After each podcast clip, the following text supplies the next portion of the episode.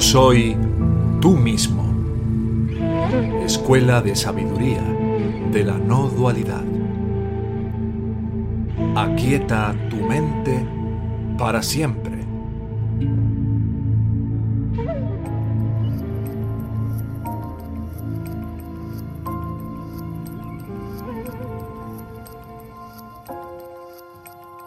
Voy a repetir un poco la pregunta para quien no la tenga fresca en mente.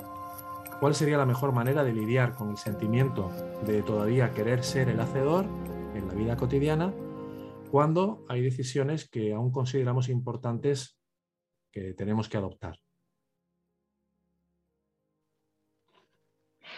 Bueno, yo lo que intento hacer es recordar que todo ya está, por un lado, decidido, o sea, se lo entrego a Bhagavan y sé que, que lo que vaya a decidir está decidido, ¿no? Un poco lo que, no sé qué hermano decía, quitarle la, como el peso, ¿no? Que la mente quiere generar para que, para, para bueno, eh, para sentirte el hacedor. Y luego también era muy parecido a lo que Sara comentaba, o sea, hacerme responsable de esa decisión, porque como todavía me creo un cuerpo-mente, o sea, por un lado lo entrego y sé que eh, en un nivel ya está decidido y por otro lado eh, en función de mi sentir, intento hacerme responsable de, los, de los, actos que, debo tomar.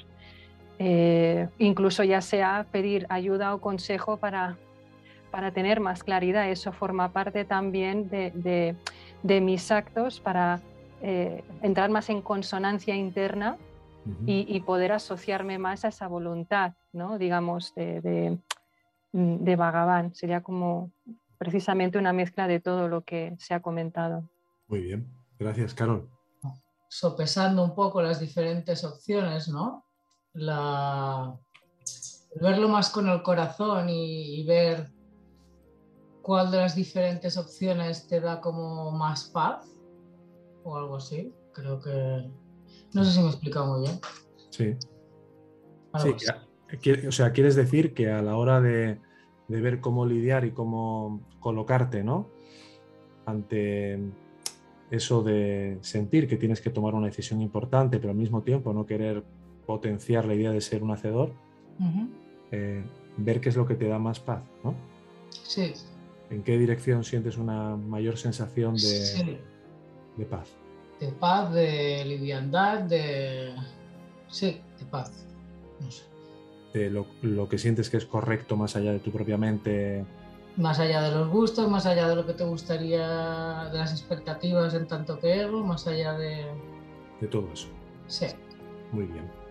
Soltar pasa por una gran devoción, por una creencia férrea, una certeza férrea en esa fuerza superior que mueve todos los hilos, ¿verdad?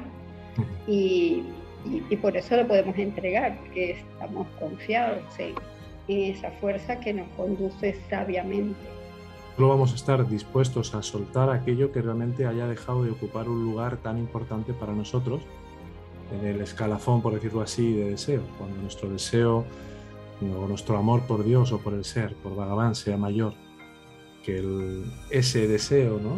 que me empuja a agarrarme a una determinada experiencia, a una determinada persona, a una determinada actividad, solo cuando ese deseo por Bhagavan sea mayor, es cuando realmente me, encuentro habilitado, ¿no? por decirlo así, para poder rendir eso. Mientras tanto no hay una verdadera rendición. Muchas veces hay pseudo rendiciones o tentativas de rendiciones o tentativas de, de soltar eso, ¿no? por decirlo así. Muy bien, gracias, Aleida, por tu aportación. Mila.